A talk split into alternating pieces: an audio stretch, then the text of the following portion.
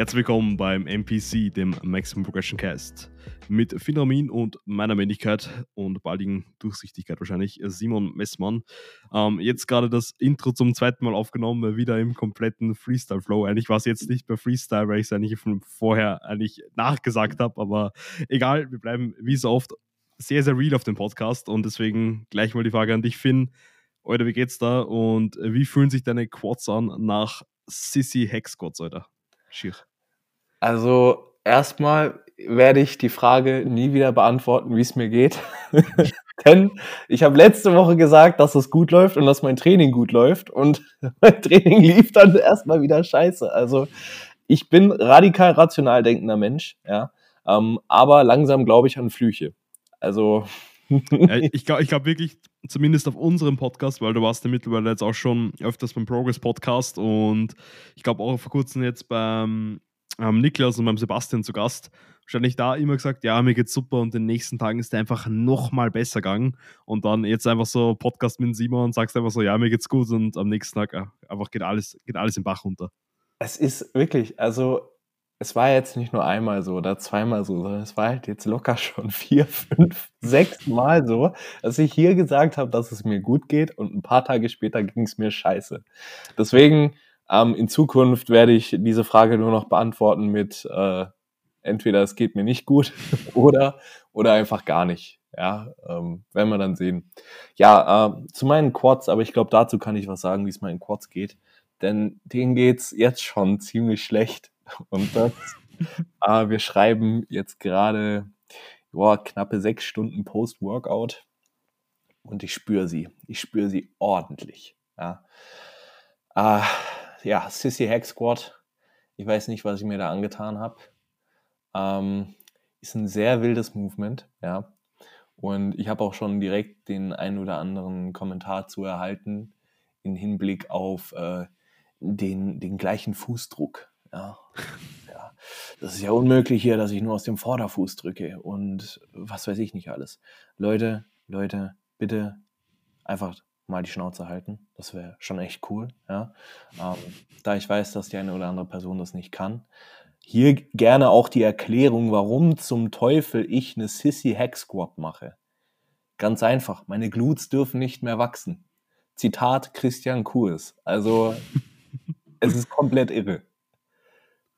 Und da, da kann ich kurz einhaken. Auf der anderen Seite, auf meiner Front, einfach mit neuem Programming, Coach Tobi denkt sich so, ja, der Simon, der, der hat einfach keine Glutes. Den, den packe ich mal schön die, schön die Nautilus Good Drive rein und weißt was? So Rap Range 5 bis 7 im ersten Satz und bevor überhaupt die erste Rap losgeht, schon mal einen 10 Count holt in der Kontraktion und dann geht erst der Satz los. Schmeckt. Okay. Also mhm. erst Nervensystem vorermüden und dann die Glutes. Auch gut. Ah, wild, wild. Also da sieht man auch wieder, unterschiedlichste Dinge können halt einfach funktionieren. Ja. Und äh, das ist auch wieder so was, ich weiß nicht, können sich die Leute nicht einfach mal auf ihren eigenen Mist konzentrieren? Ich meine jetzt gut, bei einer CC Hack, das sieht sehr gewöhnungsbedürftig aus. Ja, mhm, keine ja. Frage. Und die Blicke, die ich im Gym erhalten habe, die waren, die waren legendär. Also wirklich. Also Leute sind vorbeigelaufen und gucken dann so, so nach dem Motto, weißt, in, in jedem Studio würde da irgendein Trainer zu dir kommen und sagen, Entschuldigung, Sie machen die Übung falsch. Ja. Ähm, aber auf der anderen Seite würde ich behaupten, dass ich mit meinen 101 Kilo ähm, wahrscheinlich nicht solche Kommentare erhalte, sondern eher, warum machst du das so? Ja. Was bringt es mir, wenn ich das auch so mache? Ja. Aber es ist, finde ich, schon mal ähm, auch ein Zeichen, wenn sogar die Leute im Gym, die schon mehr, sag ich mal, Trainingserfahrung haben und sich auch besser mit Training auskennen, wenn die da schon ein bisschen schief gucken, dann weiß man, dass man wirklich was macht, was jetzt nicht so alle Tage ähm, Regel und Ordnung ist. Ja, also ich muss ehrlich sagen, ich fand's, also ich habe zwei Sätze machen müssen. Ich habe eigentlich nur einen Satz geprogrammt, aber es war halt heute zum ersten Mal. Ähm, der erste Satz war halt sehr weird, weil ich davor, also ich habe im Prinzip einen Satz Hack normal ähm, und danach eben diesen Sissy-Hack-Satz und mhm. ich war noch in diesem Beugemuster drin, aber du darfst halt gedanklich gar keine Beuge machen, sondern mehr eine Leg Extension. Es ist halt nicht, genau, eine Leg Extension, ja. Es ja. ist wirklich eine Leg Extension und das habe ich dann im zweiten Satz umgesetzt und da dachte ich mir während dem Satz schon so, okay, ja, kommt in den Quads an. Dann nach dem Satz dachte ich mir, okay, aua, Und jetzt gerade, also, ich weiß nicht, kennst du das, wenn du einfach nur ganz normal sitzt und deine Beine schmerzen einfach, ja? Ja. Und ich weiß ganz genau, wenn ich jetzt später nach dem Podcast aufstehe, dann werde ich einen fetten Schrei loslassen.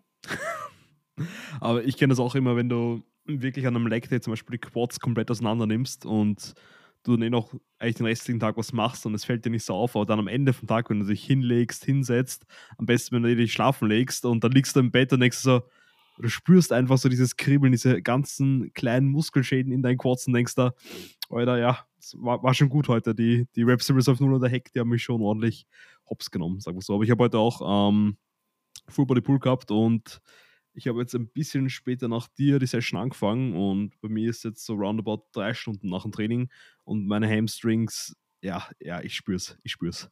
Ja, ich denke tatsächlich, also ich habe heute vier Sätze auch, also vier Sätze Leg Curls total gemacht. Ähm, also zwei Lying und ähm, zwei Seated. Und für mich ist es gerade kein gutes Zeichen, dass ich meine Hams nicht spüre, Mhm. weil ich weiß, dass diese zwei Sätze ankamen. Ja, aber wahrscheinlich der Schmerz in den Quads das einfach so hart übertönt. Also das kann lustig werden. Ich hatte einmal ein Beintraining mit einem Kollegen, der war noch ein bisschen, ein bisschen mehr Oldschool, sagen wir es so. Mhm. Ähm, aber das war halt High Volume und High Intensity. Also es war dreieinhalb Stunden vollst auf die Fresse gegeben. Also das war wirklich, ähm, das war so ein bisschen Tom Platz, Dorian Yates Style ähm, mit, ich kann es gar nicht erklären. Also es war kein, wie viele Sätze machen wir, ja, sondern komm, wir machen noch einen. So. Wie, wie viel überleben wir sozusagen? Ja, genau. Und also total, ich habe das dann zum Schluss, habe ich nochmal drüber nachgedacht, waren das, glaube ich, ähm, acht Sätze Leg Extension. Ähm, ja, ja, warte. Dann sieben Sätze Leg Press. Dann drei Sätze, nur in Anführungszeichen, nur drei Sätze ähm, Multipresse Squats. Und dann nochmal Hack Squat zwei Sätze. Alter. Mit einer guten Intensität.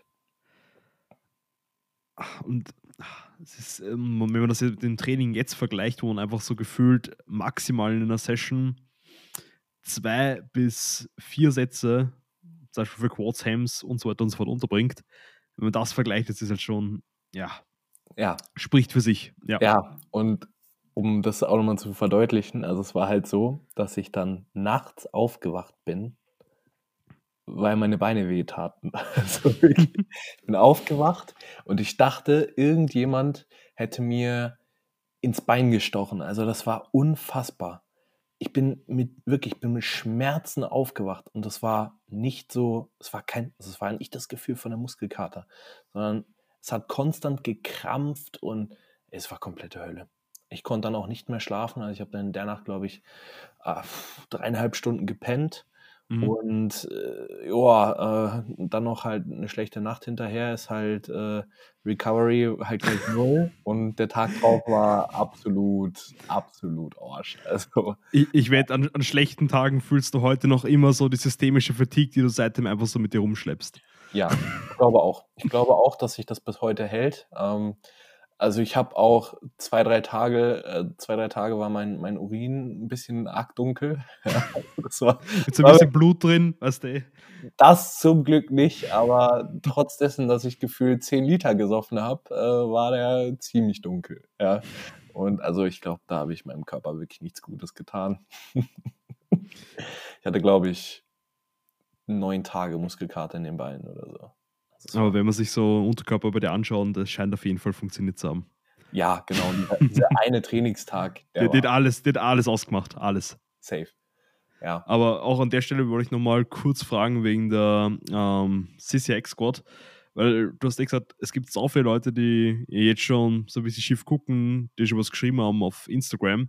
Und es gibt u viele Leute, die halt sagen, dass man generell bei jeglichen Squatting-Patterns nicht mit den Fersen zum Beispiel von der Plattform abheben darf. Und ich habe auch schon Nachrichten auf ähm, Instagram zum Beispiel bekommen, wenn ich bei der Belt Squad mal ein bisschen abgekommen bin und so weiter und so fort, dass das Ganze gar nicht so schlecht ist und es nicht machen darf. Aber wenn man sich zum Beispiel die Ausführung bei der Sissy Squad bei dir anschaut, dann ist eigentlich konstant die Ferse angehoben. Und woher glaubst du, kommt dieser, generell dieser Glaubenssatz, dass es so schlecht sei, jetzt bei einem Squatting-Pattern mit der Ferse etwas abzuheben? Ich meine, faktisch wirst du, äh, gut, das kannst du jetzt auch nicht sagen, aber die meisten Leute werden dadurch Stabilität irgendwo schon verlieren. Ja? Mhm. Und die Kraftübertragung ist dann definitiv nicht so gut gegeben, wie wenn du halt eben äh, einen gleichmäßigen Tripod-Fußdruck hast. Ja? Nur muss man einfach sagen, erstens, es kommt drauf an. Ja, es gibt zum Beispiel Menschen, die haben wirklich eine Sprunggelenksmobilität, die ist zum Heulen. So, da bewegt sich nichts. Ja, fühle ich. Fühl und ich. da kannst du so viel Wadenheben machen auf äh, Länge, da kannst du fünf Sekunden jede Rap im Stretch halten, dann zum Schluss noch Loaded Stretching hinterher und die Leute, die werden trotzdem nicht tief beugen können und nicht genügend Knieflexion erreichen. Und da macht es einfach grundsätzlich Sinn, dass man hergeht und sagt, ey, verdammte Scheiße, dann hebst halt ein bisschen mit der Ferse ab. Oh mein Gott, aber du erreichst wenigstens eine ordentliche Knieflexion. Ja. Ähm, die Sissy Hack, ich finde, man darf sie nicht als Beugepattern sehen, sondern es ist wirklich eine Leg Extension. Es mhm. ist eine Leg Extension mit wirklich einem sehr, sehr mit, mit einer riesen Knieflexion. Also die erreiche ich ja nicht mal in der Schnell-Leg-Extension. Ja? Jeder, der mal die Schnell-Leg-Extension gemacht hat, weiß, wie gut man da in den Stretch kommt. Ja. Aber nicht mal mit der kommst du an so viel Knieflexion dran. Vor allem ohne eine Veränderung in der Hüfte zu haben. Ja, das ist ja auch das. Und ja, wahrscheinlich, ich meine, am Ende vom Tag sollten vermutlich die meisten Leute gucken, dass sie mit der Ferse nicht abheben. Nur es ist auch oftmals so, wenn man halt näher ans Versagen geht, dann kann die Ferse mal abheben. Ja.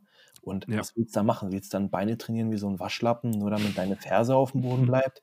Ich meine, am Ende vom Tag, wirklich, wenn du da auf der Bühne stehst und dicke Quads hast, dann fragt dich doch niemand, ey, hast du jeden Satz deine Fersen auf der Plattform gehabt? Das ist doch scheißegal. Also jetzt mal im Ernst, ja. Und das ist wieder so dieses One-Size-Fits-All-Denken. Ich möchte jetzt auch nicht eine, eine gewisse kann man schon Gruppierung sagen, aber es ist halt wirklich immer diese, diese eine Ecke. Es sind Leute, die gerne viel UK-Coaches konsumieren und äh, gerade so Coach Baxter ähm, und denken, okay, sie haben jetzt die Weisheit mit Löffeln gefressen und können es jetzt auf alles übertragen. Soll jetzt kein Rant sein, ja, bitte nicht falsch verstehen, aber es gibt einfach gewisse Individuen, es gibt gewisse Personen, gewisse Szenarien, wo ein Abheben der Verse teilweise unvermeidbar ist und mhm. darüber hinaus vielleicht auch wirklich scheißegal, weil es gibt Menschen, die haben dadurch keine Stabilitätsprobleme. Ich für meinen Teil, bei mir geht es darum, vor allem in der Sissy Hack, dass man halt eben eine, eine sehr hohe Knieflexion erreicht, ohne Hüftflexion, weil ich faktisch einfach keine Glutes mehr aufbauen sollte. Ja. ja. Nicht, weil ich hier am Gewichtslimit kratze von der Classic, das wäre ja schön. Ähm, aber man weiß auch nicht, wo die Reise noch hingeht. Ich bin am Anfang von meinem Aufbau, wiege 101 Kilo und bin noch ziemlich lean. Ja? Mhm. Ähm, und wir werden sehen, was beim, beim Schluss drum rumkommt. Und wenn ich dann mein Gewichtslimit nicht schaffe und mein Arsch zu fett ist, ja, das wäre halt scheiße. Und das Schlimme ist halt in meinen Backshots, die kann sich jetzt jeder kurz auf Instagram angucken.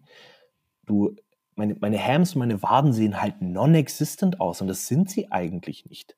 Ja, ja aber die Glutes sind halt sehr, sehr dominant bei dir. Ja, und das ist halt ein fucking Problem, weil es geht in diesem Sport um Symmetrie, vor allem in der Classic. So. Mhm. Im, Im Open Bodybuilding, wenn du da jetzt wirklich einen richtig fetten Arsch hast, dann ist es wahrscheinlich halb so wild. Dann denkt sich jeder, okay, man, richtig freaky, der hat einfach riesen Glutes.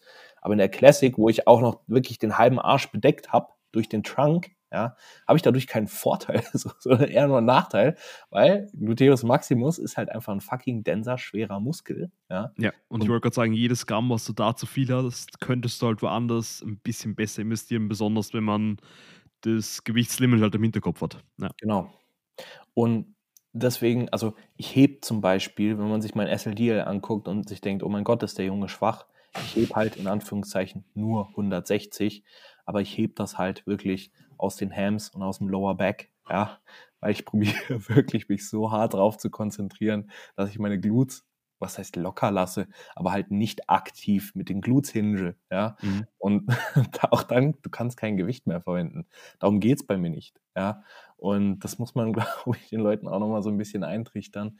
Es ist halt eben nicht one size fits all. Und manchmal versteht man gewisse Tra äh, Trainingsapproaches nicht. Das ist auch in Ordnung. Aber man soll sich halt vielleicht mal echt mehr auf seinen eigenen Scheiß konzentrieren. Ich glaube, da wird jeder ein bisschen mehr Progress machen.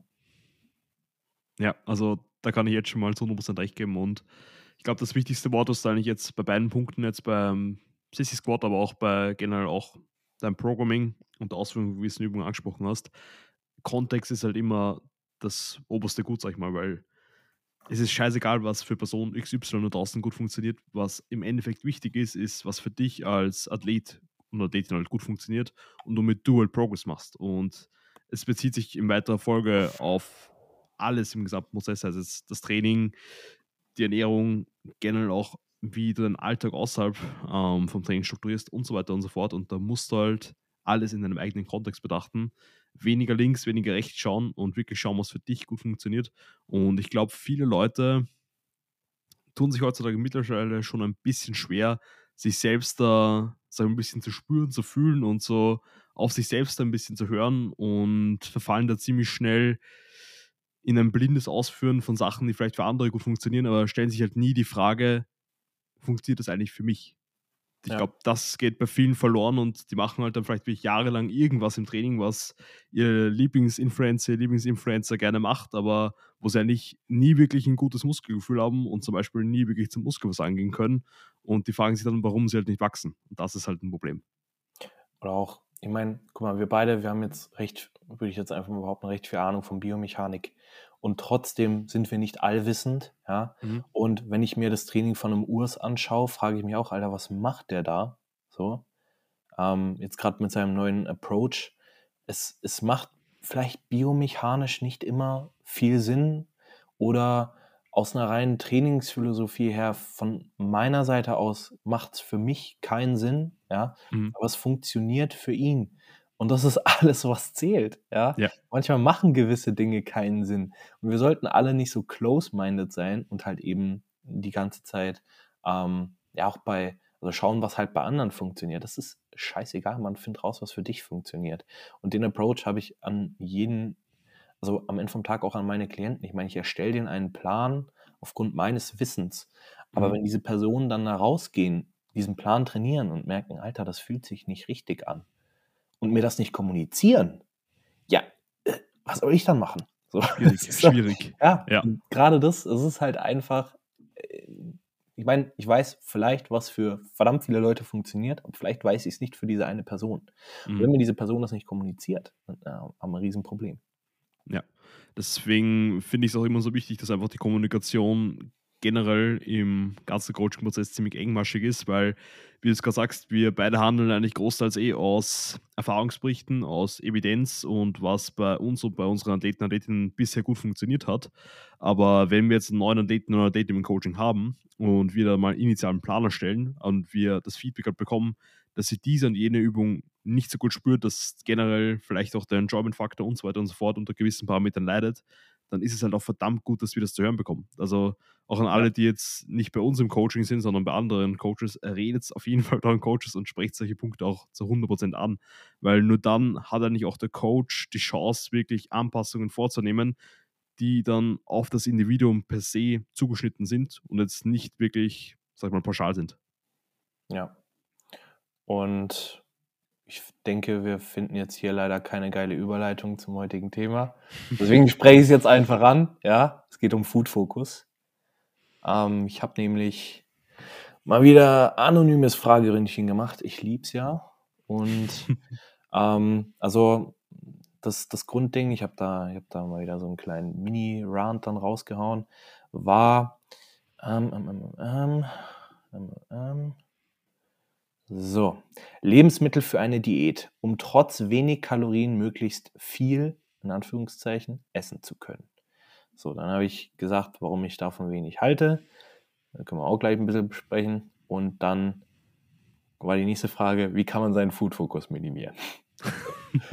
Und darüber soll es heute ein bisschen gehen. Ähm, mhm. Grundsätzlich Thema Food-Fokus. Äh, ich denke, dass wir hier mh, hm, einfach ein paar geile Punkte ansprechen können. Mhm. Denn es ist ein Thema, das uns alle, nicht nur in der Diät, auch im Aufbau betrifft. Ja? Und ein Thema, was eigentlich auch ein bisschen zu Unrecht verteufelt ist, ja, auch immer als extrem negativ dargestellt wird. Wir werden heute einfach mal drüber sprechen. ähm, warum es vielleicht auch nicht immer negativ ist, ja, Ja. beziehungsweise wenn es negativ ist, was man dagegen tun kann.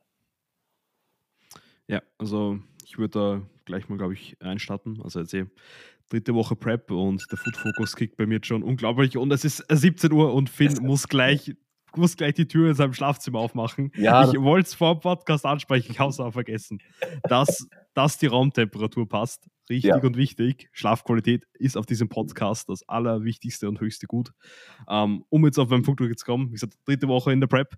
Food Focus ballert auf jeden Fall schon ordentlich. Also mittlerweile auch schon ähm, gerade Leitgetränk am Start, um mich da irgendwie in kalorienfreien Getränken von meinem Hunger abzulenken und so weiter und so fort. Kaugummi auch schon heute über 20 Stück essen. Aber um jetzt auf den Punkt zu kommen, ich glaube, was da eher das Grundproblem ist, was auch in der Frage war mit dem, wie möglichst viel essen.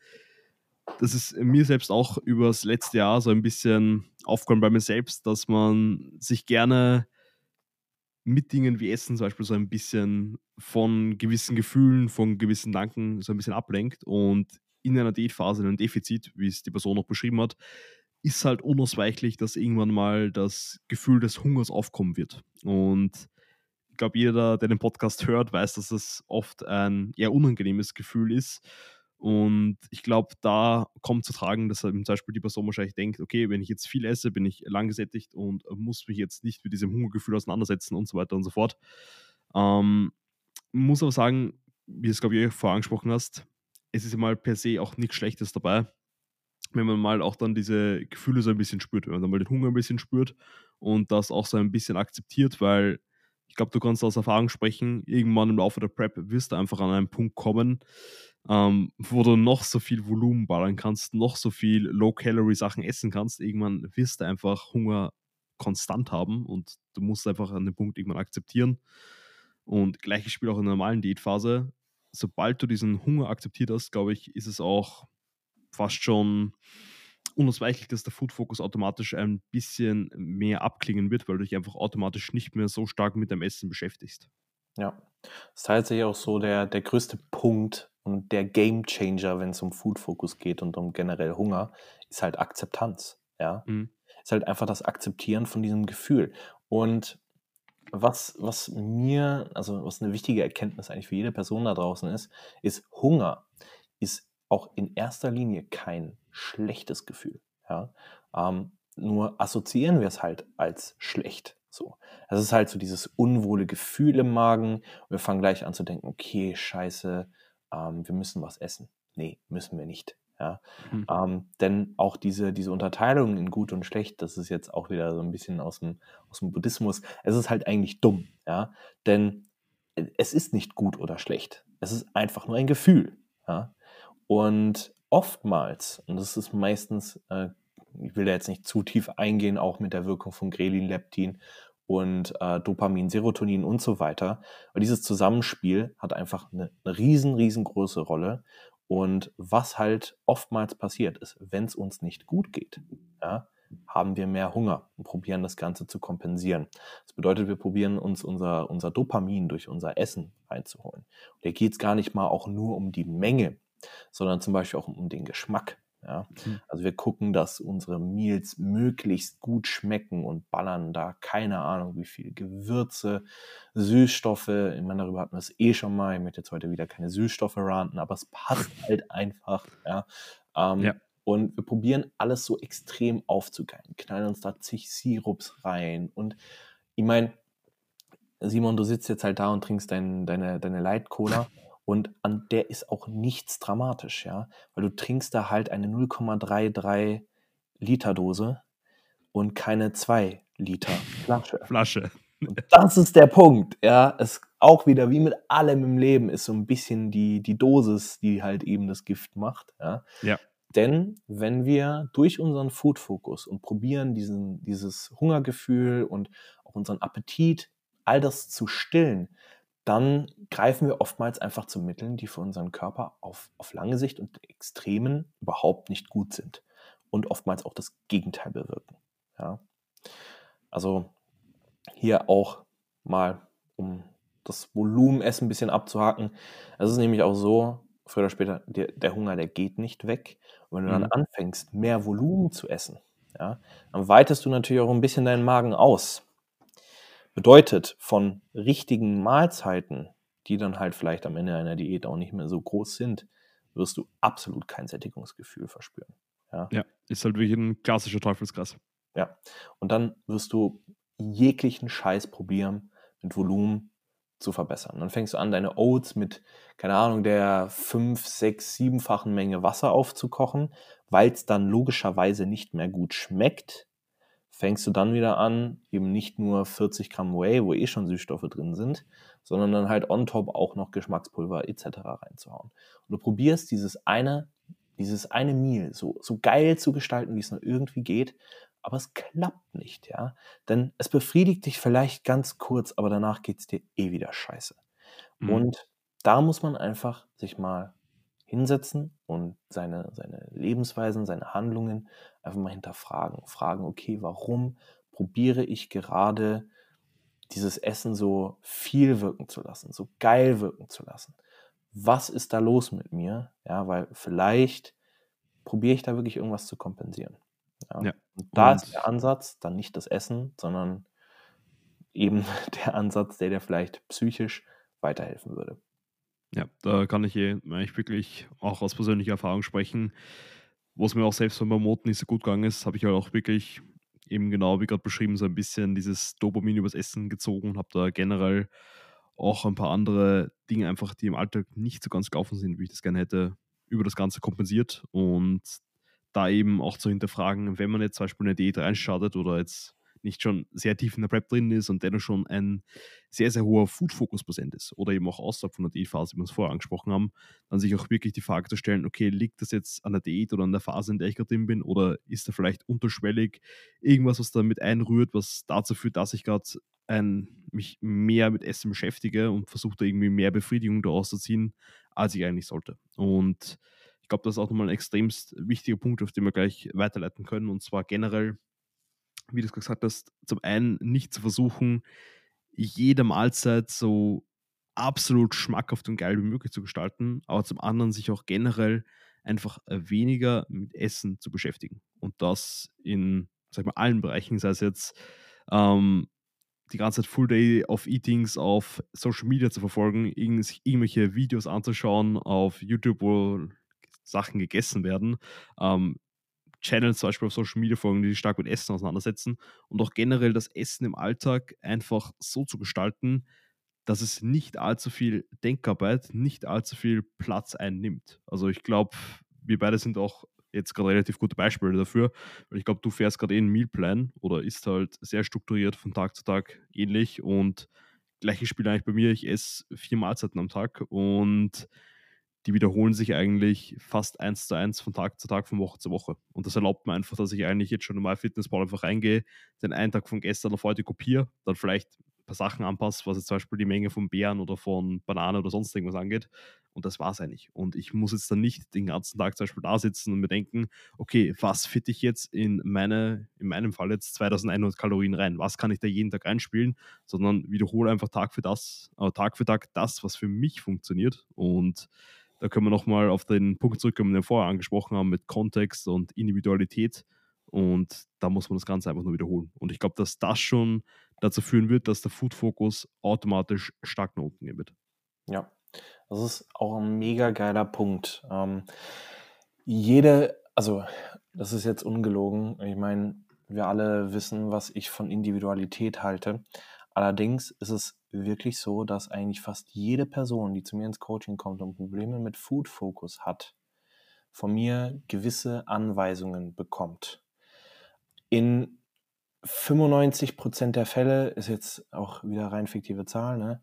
Ähm, aber bekommen diese Leute einen Mealplan? Mhm. Erster Punkt. Und zweiter Punkt, diese, dieser Mealplan, der wird so fucking langweilig gestaltet. Ja? Also so, dass sie sich den angucken und denken, boah, nee. So. Also der wird einfach aufs absolute Basic reduziert. Und das ist ganz schön radikal, keine Frage. Aber ich habe die Erfahrung gemacht, dass es eigentlich bei jeder Person funktioniert hat. Ja? Und ich rede hier nicht von zwei, drei Personen, ja, sondern schon von einer ganzen Menge inzwischen. Und das ist einfach, also mal wieder von diesem Extrem zu kommen, ja.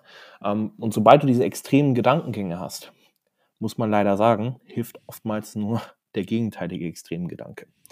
Hört sich ein bisschen banal an, aber es ist so, weil wenn diese Leute probieren, dann Step by Step hier und da ein bisschen was zu reduzieren, ich schwör's dir, es klappt nicht. Ja, mhm. es klappt einfach nicht, weil immer noch trotzdem zu viele Gedanken rund ums Essen sind. Du musst diese Menschen, die wirklich den ganzen Tag, wo sich den ganzen Tag die Gedanken um Essen drehen, auf einen Punkt runterfahren. Und zwar auf den, dass Essen ganz einfach nur Essen ist und eigentlich nur als Energielieferant dienen sollte. Nicht um dich mental zu befriedigen, nicht um deinen verkackten Job irgendwie am Ende vom Tag erträglich machen zu können ähm, oder dein, dein beschissenes Leben oder sonst irgendwas. Ja? Dein Essen ist dazu da, dir Fuel zu geben, also dir einfach Energie zu liefern. Und dieser Punkt, dieses performance-orientierte Denken, ist der absolute Game Changer. Ja? Sei es in der Diät, sei es im Aufbau, scheißegal. Performance-orientiertes Denken beim Essen wird dir immer mehr bringen. Um auch einfach nochmal hier anzudeuten, es ist dann nicht so, dass die Personen viermal am Tag nur Hähnchen und Reis fressen. Ja, möchte ich auch nochmal dazu sagen. Aber es ist wirklich sehr, sehr basic. Ja, ich ja. verbiete, und das soll jetzt auch wieder extrem an, aber ich verbiete Süßstoffe, meistens auch Gewürze, so bescheuert, wie es sich anhört. Aber das funktioniert einfach. Du musst nämlich auch deine Geschmacks Nerven erstmal wieder von diesem Extrem zurückbringen auf ein normales Baseline. Denn eins kann ich dir sagen, wenn dir deine Haferflocken mit Whey, wo wie gesagt eh schon Süßungsmittel drin sind, nicht mehr schmecken ohne 10 Scoops Flavor Tasty, dann hast du ein fucking Problem. Weil faktisch schmeckt das eigentlich. Theoretisch sollten ja. die Haferflocken pur mit ein bisschen Salz schmecken. Ja? Das ist auch so ein Thema, weil wir kennen Leute, die anfangen, Salz als Geschmacksträger zu verwenden. Da ist dann erstmal ein Gramm Salz in den Oats und dann irgendwann zehn Gramm Salz in den Oats. Mhm. Ja. Und das ist immer wieder dieses, der Körper und die Nerven, die gewöhnen sich einfach dran. Und sobald diese Gewöhnung stattfindet, musst du schauen, dass eine Umgewöhnung stattfindet. Und das erreichst du meiner Ansicht nach. Bin ja gerne offen für Diskussionen, aber nur mit den anderen Extremen. Ja, es ist eigentlich wie eine Art der Umerziehung, sag ich mal, weil wir Menschen sind halt, sag ich mal, eh eigentlich nur, also jetzt nicht nur Menschen, sondern generell wir erwachsene Personen sind eigentlich nur große Kinder. Und wenn wir da eigentlich komplett freie Hand haben und eigentlich so viel Süßstoff, wie wir wollen, benutzen können, eigentlich zu Bett gehen können, wann wir wollen und so weiter und so fort, und da keinerlei Art von bewussten Handeln, von so einer Art Erziehung dahinter ist, dann kann das ziemlich schnell, sag ich mal, den Bach runtergehen eben, wie gerade beschrieben, dass du irgendwann an dem Punkt kommst, wo du einfach so viel Süßstoff ballerst, dass es eigentlich schon komplett übersüßt ist, aber für dich ist es gerade noch genau richtig und schaukelt sich einfach weiter auf. Und da habe ich auch schon mal mit dem Peter Stark darüber gesprochen, ähm, mit dem Thema Mealplan. Und da bin ich auch ein riesiger Fan davon, wenn man einfach sagt, man versucht wirklich die einzelnen Mahlzeiten so simpel wie möglich zu gestalten und dann auch darauf zu achten, dass man jetzt nicht, bestes Beispiel Oats, dann ähm, Oats mit Whey, Flavor Tasty als erste Schicht hat, dann Beeren dazwischen lagert, dann oben noch eine Topfencreme oder sonst irgendwas, die man ballern muss, sondern schau einfach, dass du maximal drei bis vier Zutaten hast oder unverarbeitete Lebensmittelquellen, die du dann in der Mahlzeit zusammenführst. Das war es einfach. Und dann einfach wirklich, wie du gesagt hast, darauf zu achten, was funktioniert für dich, was deckt deine Needs jetzt rein physisch, sprich, dass du deine Makros deckst, dass deine Vitamine, deine ähm, Mineralstoffe und so weiter und so fort alles einfach reinbekommst und dann bestenfalls auch automatisch dich dann psychisch, sag ich mal, auch sättigt oder zufriedenstellt. Und da muss man halt auch wahrscheinlich so ein bisschen den kalten Entzug gehen, wie du es angesprochen hast. Wenn du jetzt eine Person ins Coaching reinnimmst, die jetzt sagt, sie hat extremen Food-Fokus, dann musst du halt auch bewusst machen, dass vielleicht die ersten ein, zwei, drei, vier Wochen von diesem Mealplan einfach Arsch sein werden, weil sie einfach von dieser extremst hohen Baseline an Geschmacksvielfalt, an Intensität von Geschmack einfach gewöhnt sind und dann mal sich wieder runtertapern müssen, dass sie wieder von da mal auf eine, sag ich mal, quote-unquote normale Baseline kommen. Und wie gesagt, wenn du mal diese beiden Extremen gefahren hast, kannst du vielleicht ab dem Punkt wieder beginnen, vielleicht ein bisschen mehr zu integrieren. Aber ich bin da auch echt der fixen Überzeugung, wie du es angesprochen hast, dass da mal ein radikaler Schritt in die andere Richtung oft der beste erste Schritt sogar ist. Ja, also es ist halt oft auch so diese, diese Anfangsmotivation, die Leute in ein Coaching reinbringen, die kannst du da auch einfach extrem gut nutzen. Ja, die Leute kommen zu dir und sagen, okay, ich bin bereit, das und das zu ändern, lassen sich eh auf neue Sachen ein und dann bringst du es einfach gleich mit unter. Ja, und wie du schon gesagt hast, die ersten Wochen sind meistens ein bisschen Orsch, weil wir uns mal angucken, wie Neuronenverbindungen im Gehirn entstehen, dann dauert das seine Zeit, ja. Aber es kann immer eine Umgewöhnung stattfinden. Es können sich immer wieder neue Neuronenverbindungen ähm, verknüpfen und das ja. dein ganzes Leben lang, ja. Das heißt so dieses, ja, ich bin halt so oder es ist halt so, nein, das entscheidest du, ja. Also du entscheidest dich am Ende vom Tag frei für, ja, äh, deine Volumenfresserei, ja, und für, für, dein, für dein Übermaß an, an Süßstoffgebrauch. Und wie gesagt, ich möchte das jetzt alles nicht stark verteufeln, denn ich war selbst an dem Punkt, ich habe in der Prep, Alter, das, das, das kannst du eigentlich echt niemandem erklären und ich schäme mich dafür inzwischen, was ich mir alles auf meinen Pre draufgehauen habe. Ja? Da waren zwei unterschiedliche Sirups drauf, also ein Schokosirup, ein Karamellsirup. Äh, dann war da, also alles mhm. Light mhm. und Zero natürlich, keine Frage. Ähm, dann war da, was habe ich dann noch alles reingehauen? War da Flavin Tasty in den Oats, Flavin Tasty ich glaub, wir auf den mal auch in der Prep ein Gespräch, wo um, du ähm. diese, diese Neo-Toppings dann aufgebaut hast, oder? Ja, genau. Dann habe ich, ähm, also Neo ist so im Prinzip Low Calorie. Ähm, Süßigkeiten ja, oder? Ja. Also die haben zum Beispiel auch so, genau, Süßigkeiten eigentlich mal. Gibt ja. so Hanuta von denen im Prinzip. Und dann einfach, das ist auch an für sich ist das total in Ordnung, ja. Ähm, ich finde ich find Neo an für sich auch überhaupt gar nicht schlimm. Wie gesagt, ich finde auch den einzelnen Süßstoff nicht schlimm. So Sirups und sowas, also Karamellsirup, muss ich ehrlich sagen, das ist kompletter Bullshit. Das ist purer Süßstoff, ja, und bringt dir nichts. Das ist halt so das größte Problem. Du hast davon gar nichts. Du hast da null Performance-Benefit von. Ja? Du hast da keinen gesundheitlichen Vorteil von. Gar nichts. In den meisten Fällen und das ist auch das, was Personen, die in diesem Zustand sind, sich nicht eingestehen können, ist, dass es einfach nur noch mies auf die mhm. Verdauung geht. Ja? Und ich habe damals, Alter, ich habe konstant Blähungen gehabt, ich habe konstant Durchfall gehabt und ich dachte, ja, komm von der Prep. So. Nein!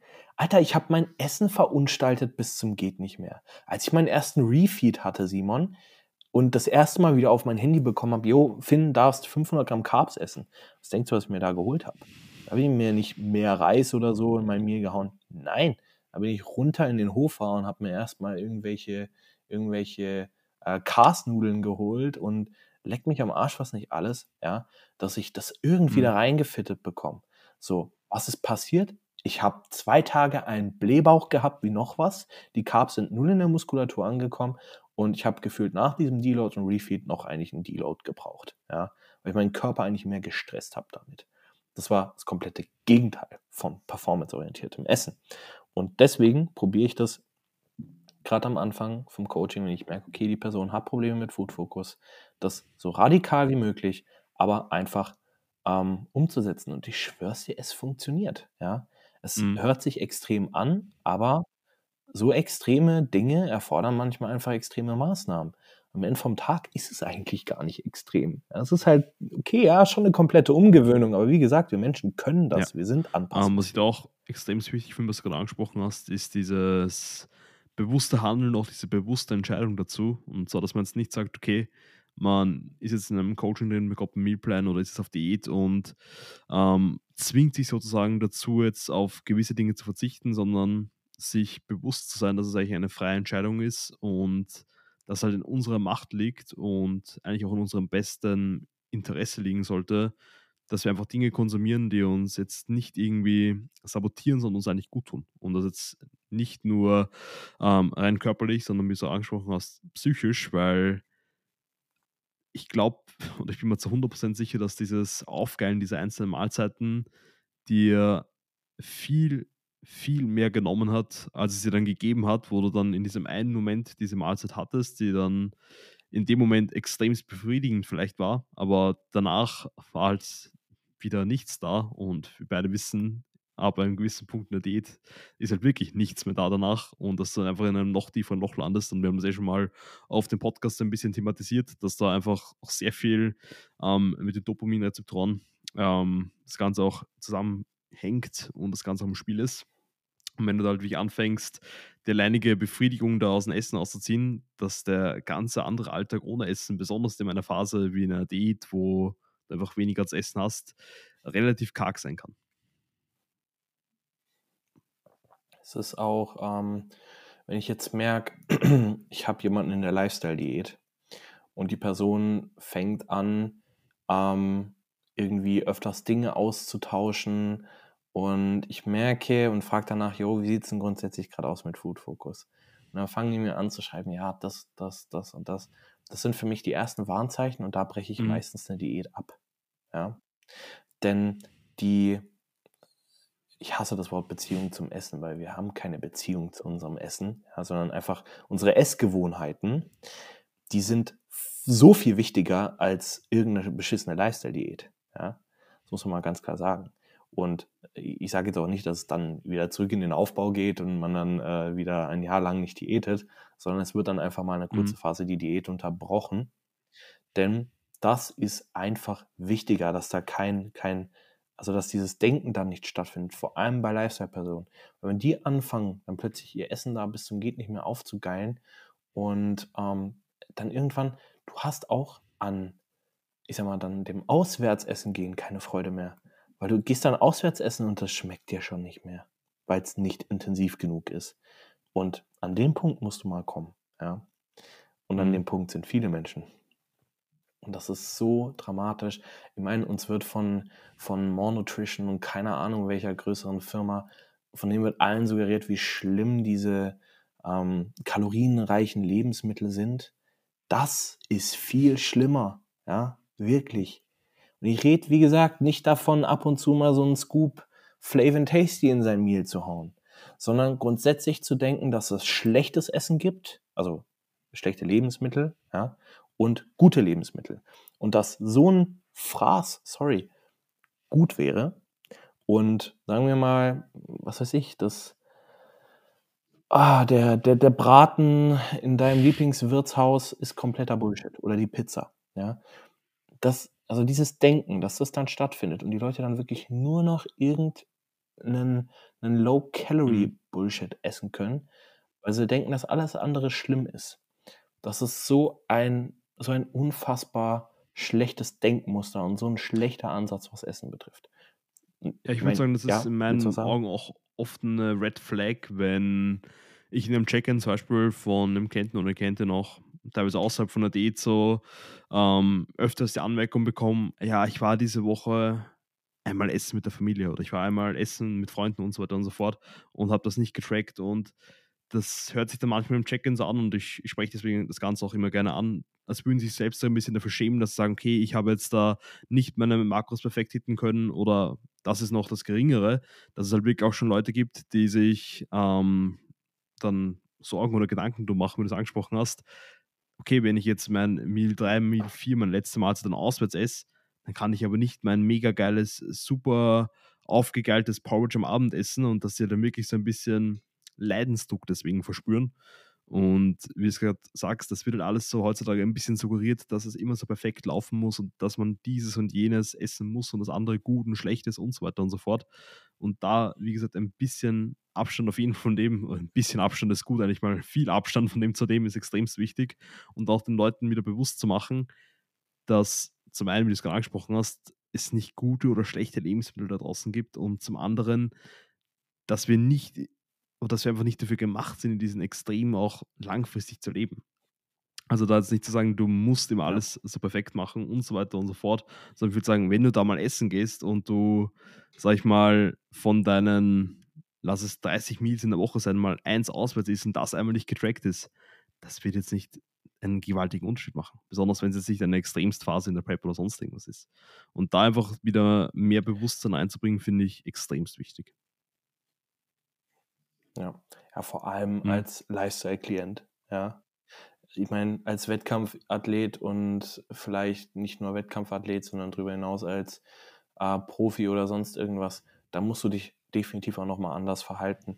Nur, das hatten wir auch schon mal angesprochen, dass sich Leute, also ganz normale Lifestyle-Athleten, ähm, irgendwie den, den Lifestyle von, von so einem Urs als Vorbild nehmen. Ja?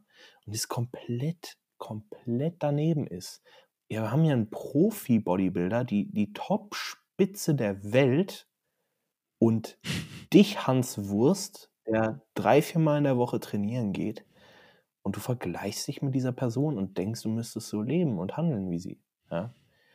Es ist auch immer für mich ein bisschen ein Zwiespalt. Denn ich bin Coach, ja, und ich habe eben nicht nur Wettkampfathleten, keine Profis und am Ende vom Tag auch, ja, ich sag mal, ganz normale Lifestyle-Athleten. Und jeder, der weiß, wie, wie ich mich ernähre und wie ich meinen Alltag gestalte, der weiß, dass alles nach diesem Sport gerichtet ist. Ja?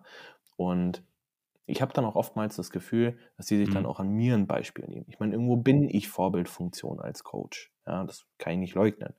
Nur, wenn ich merke, dass jemand anfängt, ähm, sich dafür zum Beispiel auch zu schämen, dass er auswärts essen war oder ich bin ja auch teilweise nicht dumm. Ne? Wenn die Leute dann irgendwie da äh, ganz konstante Einwagen haben, dann einmal in der Woche ist die Einwaage irgendwie so ein Kilo höher. Ja? Und das ist auch gerade irgendwie noch so an einem Freitag oder einem Samstag. Und da äh, steht dann vielleicht mal nichts, äh, nichts reingeschrieben oder keine Ahnung, irgendwie fast genau die Menge an Carbs und Protein und Fats, den ich ihnen vorgegeben habe. Und ich mhm. denke, okay, das kann nicht sein. Ja? Dann frage ich immer nach, hey, was da auswärts essen? Dann kommt, ja, ja, da, da war ein Geburtstag und ja, da habe ich halt was gegessen. Ich sage, Alter, was, was, was schämst du dich mhm. dafür? Schäm dich doch nicht dafür, dass du ein ganz normales Leben lebst. Mein Gott, dieser Sport und diese Ernährung und all das, das soll uns bereichern und nicht dazu führen, dass wir Angst haben, äh, keine Ahnung, mit unserer Familie essen zu gehen. Das ist komplett irre. Und das ist auch bei mir nicht so, ja. Ich habe nur einfach keine Familie. so hart wie sie es anhört. Aber meine Familie besteht aus meiner Mutter und meinem Bruder, die 750 Kilometer von mir entfernt wohnen. Ja, ja mit denen kann ich halt mhm. nicht am Wochenende essen gehen. Aber guess what? Wenn ich in Deutschland bin, ja, dann gehe ich auch ab und zu mal mit denen essen. Es ist halt, ich habe halt nichts davon. Und Lilly denkt halt genauso wie ich. Ja, ähm, deswegen haben wir in Anführungszeichen nichts davon ähm, uns jetzt irgendwie einmal in der Woche ein Free Meal zu gönnen. So, weil warum? Wir lieben unseren Alltag, wir lieben unser Essen, es ist alles gut, wir haben nicht das Bedürfnis danach, aber auch wir haben ab und zu dann vielleicht mal das Bedürfnis danach. Ja, und, dann und das ist dann auch eine bewusste Entscheidung. Ja. Eben, und das ist wieder der Punkt, ja. es ist eine bewusste Entscheidung. So. Und es spricht nichts dagegen, sich bewusst dafür zu entscheiden, dass man jetzt irgendwie essen geht. So, ja. Und das musst du einfach wirklich den Leuten klar machen. Vor allem mhm. Lifestyle-Athletes. Ja. Denn Food Focus kann, kann wirklich, also Food Focus und das, das Aufgeilen von Mahlzeiten und diese, dieses schlechte Essverhalten, es kann sich so negativ auf dein ganzes Leben auswirken. Wenn sich den ganzen Tag deine Gedanken nur um dein Essen drehen, wenn du anfängst, keine Ahnung, Kalorien aufzusparen, um dir am Abend richtig viel Essen reindonnern zu können, das sind die Punkte, wo du wirklich die Kontrolle über dein Leben verloren hast. Ja? Weil es dreht sich dann alles nur noch um fucking Essen. Und nochmal, Essen sollte keine Möglichkeit sein, um deine, ja. um irgendwas zu kompensieren. Das ist keine gute Coping-Strategie. Jetzt können wir uns grundsätzlich darüber streiten, ob es gute Coping-Strategien gibt. Aber Essen ist es definitiv ja. nicht. Ja. Und das ist halt einfach ich finde es halt mega schade irgendwie, ja, also, dass es auch anspricht. Ich habe da meine Erfahrungen selbst letztes Jahr gemacht und kann da zu 100% damit d'accord gehen. Das ist halt wirklich meistens Verhalten, das dazu führt, dass du so ein bisschen, wie so oft halt die Zukunft für die Gegenwart opferst, dass du vielleicht in dem einen Moment was Geiles zum Essen hast, dich einmal kurz gut fühlst, weil das Essen gut schmeckt oder sonst irgendwas, oder mal so richtig voll bist und dich einfach, ja, ja, ich sagte, also da kann man ewig drüber quatschen, aber es wird langfristig dazu führen, dass du dich eigentlich eher mehr sabotierst, als dass es dir hilft und das wirklich auf allen Ebenen. Und da kann man mich auf jeden Fall beim Wort nehmen. Da habe ich da selbst einiges was lernen können.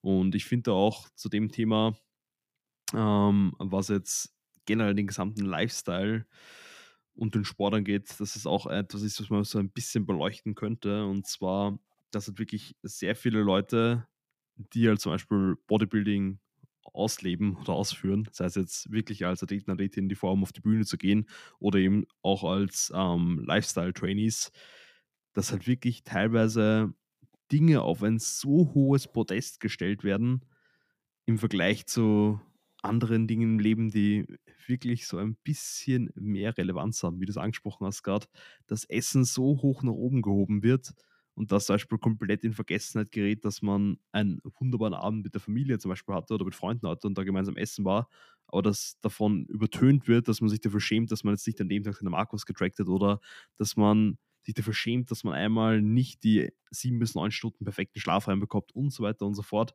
Und ich glaube, da auch wieder ein bisschen mehr von diesem Extrem wegzugehen und dann auch ein bisschen mehr Leben außerhalb vom Bodybuilding zuzulassen, finde ich extrem wichtig und ich finde auch den, den Leitspruch von Chris so extrem passend da. Und zwar, wie du es gesagt hast, Bodybuilding sollte unser Leben bereichern. Wir wollen Bodybuilding in unser Leben integrieren und nicht unser Leben im Bodybuilding, weil das ist einfach nicht nachhaltig und wird einfach dazu führen, dass wir so, so viele Abstriche in anderen Lebensbereichen machen müssen, wo sich halt dann wirklich irgendwann einmal die Frage stellt, ob das Ganze überhaupt wert ist. Und die Leute haben halt dann wirklich oft Probleme oder hören mit dem Sport komplett auf, weil sie einfach ausgebrannt sind. Ja, es ist auch, ich meine, jetzt haben wir es eh überstanden, ne? aber die Weihnachtszeit ist eigentlich genau das perfekte Beispiel für. Ähm, wenn sich Leute schon zwei, drei Wochen vorher Gedanken machen, ich kenne auch Leute, die ähm, vor Weihnachten eine Diät machen, ja, um ihre Insulinsensitivität vielleicht ein bisschen hochzufahren, damit sie sich dann an Weihnachten vollstopfen können und es im Bigger Picture nichts ausmacht. Es gibt solche Menschen. Oder Menschen, die dann nach Weihnachten anfangen zu diäten, weil sie da ein bisschen mehr gegessen haben. Es ist auch hier wieder das Essen, also es dreht sich die ganze Zeit nur darum, ja, wie kannst du die Weihnachtstage, äh, die Weihnachtsfeiertage überstehen in Bezug aufs Essen. Es geht nicht um den Aspekt, Zeit mit deiner Familie zu verbringen. Mhm. Das geht komplett unter. Und das ist so verdammt schade. Dann kommen halt Leute und bezeichnen mich als irgendwie essgestört, äh, weil ich äh, an Weihnachten ganz normal mein Hähnchen Reis gegessen habe. Ich mir denke, Alter, wenn ich mit meiner Familie unterwegs gewesen wäre, mit meinen Großeltern oder sonst irgendwem, denkst du jetzt echt, ich hätte da meine Tupperschüssel mit Reis und Hähnchen rausgeholt oder was? Ja? Nein. Hätte ich auch mit denen irgendwas anderes gegessen, aber es kam halt nicht so weit. Ich habe es halt hier verbracht in meiner Wohnung, nur mit Lilly. Und ich meine, was hätten wir jetzt davon gehabt, uns da irgendwie so einen Braten in den Ofen zu kriegen? Ja, das ist doch komplett bescheuert. Das ist dann wieder das andere Extrem. So, ah, es ist Weihnachten, das heißt, wir müssen was essen. So, wir feiern halt kein Weihnachten. Wir sind auch keine extrem religiösen Menschen. So. Und das muss man doch dann einfach verstehen, dass es hier, es gibt hier kein richtig und kein falsch, ja, sondern du solltest gucken, okay, wenn ich Familie habe und mit denen Zeit verbringe und es kommt zu einem Weihnachtsessen, dann nehme ich mir das, ja, wenn du das willst. Wenn du wirklich einfach darauf auch keine Lust hast, warum solltest mhm. du dich dazu zwingen? Ja, das ist dann auch wieder so die andere Sache. Ähm, ich war mal bei Freunden eingeladen zum, zum Weihnachtsessen und ich fand das ich fand es einfach ein bisschen erschreckend, weil es war die ganze Zeit Stress bei denen, also am Abend, weil die halt noch äh, fertig kochen wollten und so weiter. War ein super schöner Tisch gedeckt und aber es saß keiner an dem Tisch, keiner mhm. hat sich so wirklich unterhalten. So, wenn dann hat sich, äh, keine Ahnung, die Cousine mit ihrem Mann unterhalten und es war so überhaupt gar kein Miteinander. Und dann war alles aufgetischt, sie setzen sich an den Tisch, keiner spricht miteinander, gar nichts und die klatschen sich die Teller voll und fressen sich da wirklich zu bis oben hin. Und ich sitze da so daneben und habe halt ein, ein, bisschen Braten gegessen und äh, Kartoffelpüree und dann halt nicht mehr, so weil ich war, was heißt satt, aber ich hatte jetzt nichts davon gehabt, mich da noch weiter voll zu stopfen. Und das war, also ich habe mir dann einfach nur diese, diese mhm. Essensschlachter angeguckt. Das war, also ich fand das komplett krank, ja. Also, ich fand es ich einfach so extrem schade und auch das ist, Food Focus ist nicht nur bei uns ja. Bodybuildern vorhanden, ja, und eben nicht nur bei Leuten in der Diät, sondern auch bei ganz normalen Personen da draußen, die halt probieren, irgendwas zu kompensieren, die irgendwelche, irgendwelche Glaubenssätze haben ähm, mit Essen, von Essen. Und das sollte man meiner Ansicht nach wirklich sich ein ja, bisschen austeilen. Kann ich ja nicht nur zu 100% recht geben. Und ich glaube, dass in unserer Bubble einfach da so ein bisschen mehr das Verständnis dafür da ist und dass die Leute einfach schon mehr Erfahrung gemacht haben und auch da das Ganze besser benennen können. Aber wie du sagst, wir sind nicht die Einzigen, die von sowas betroffen sind. Also es gibt da mehr als genug Menschen außen, die noch nie in ihrem Leben irgendwas mit dem Sport zu tun hatten und dennoch mit solchen Dingen zu kämpfen hatten. Und ich glaube, dass wir generell in der Episode jetzt auch schon einige Punkte angesprochen haben, äh, wie man das Ganze gut überbrücken kann. Was ich vorher noch ansprechen wollte beim Thema Refeed, Diet Break und so weiter und so fort, da dann auch nicht irgendwie anzufangen, wie du es eigentlich perfekt beschrieben hast, sich dann irgendwie zu denken, was kann ich jetzt am besten mit diesem erhöhten Maß an Kalorien machen, sondern einfach zu sagen, okay, ich bleibe bei dem, was für mich funktioniert und esse einfach mehr davon und dann passt das auch. Und ich glaube, was ich da nochmal gegen Ende jetzt auch hervorheben möchte, was auch perfekt jetzt zum Beispiel wieder beim Thema auch Weihnachten und Lebensmittelauswahl da und so weiter und so fort sehr gut gepasst hat, ist einfach wieder der Punkt Individualität und Kontext. Und sich da wirklich selbst die Frage zu stellen, was will ich, was funktioniert für mich und dementsprechend bewusst zu handeln, ist, glaube ich, ein Punkt, der heutzutage viel zu oft untergeht, weil die Leute, wie zu Beginn angesprochen, einfach nach links schauen, nach rechts schauen, schauen, was alle anderen machen und da einfach dem Ganzen folgen und dann schlechtes Gewissen haben, wenn sie es nicht machen, aber sich halt nie wirklich fragen, ob das wirklich das ist, was sie machen möchten. Ja. Ja, es ist auch einfach wirklich dieses, dieses Verständnis für, für Hunger, auch was wir jetzt am Anfang hatten, dass Hunger, wie gesagt, auch nicht als gut oder schlecht per se anzusehen ist. Es ist ein ganz normales Gefühl und ob du es als gut oder schlecht be betrachtest, hängt teilweise auch mit der Phase zusammen. Wenn du jetzt irgendwie im Aufbau bist, darüber werden wir jetzt heute wahrscheinlich nicht mehr sprechen, vielleicht in der nächsten Episode, ähm, dann, dann bist ja. du froh, wenn du Hunger hast. Ja. Und deswegen ist es am Ende vom Tag eine reine Ansichtssache. wir sollten Hunger meiner Ansicht nach gar nicht werten, es einfach wahrnehmen, und das war's. Ja. Und wir sollten wirklich wieder lernen, Essen als das zu betrachten, was es ist, nämlich ein Energielieferant. Und eben keine, keine Coping-Strategie und kein mhm. Dopaminlieferant. Ja. Und wenn das passiert, dann wird da so, also wirklich, wenn dieser Schalter mal bei einem umlegt, ja, ich bin auch so froh, dass er bei mir äh, gut umgelegt ist, ähm, dann wirst du halt einfach in, in, jeglicher Ebene Fortschritte machen. Du denkst nicht mehr den ganzen Tag ans Essen, du richtest dein Leben nicht mehr nach dem Essen, du wirst mehr Performance haben. Ja? Ich meine, die Leute, die fangen an, sich zig Subs zu kaufen, um besser im Gym zu performen und hier Koffein-Timing und was weiß ich nicht alles, aber vergessen, dass das größte Fuel und das größte Performance-Fuel überhaupt und das sage ich sogar als Enhanced Athlete, mhm. Essen bleibt. Ja? Und wenn wir es als das betrachten, was es ist, dann werden wir da wirklich auf jeglicher Ebene nur von yes, profitieren sir. können. War, glaube ich, ein sehr, sehr guter Abschluss für die Episode. Und ich glaube, da haben wir auch einiges an Mehrwert liefern können. Jetzt auch mittlerweile schon die 98. Episode übrigens. Also wir steuern schnurstracks gerade auf die 100 zu. Müssen wir uns vielleicht hier noch irgendwas Besonderes einfallen lassen, aber wird auf jeden Fall gut. Und auch an der Stelle, wie immer, es wäre uns eine große Ehre und Freude, wenn Sie den Podcast auf der Plattform, auf der ihr ihn gerade hört, bewerten könntet, das Ganze auf den sozialen Medien ein bisschen verbreiten könntet, hilft uns enorm und wir sind da überaus dankbar.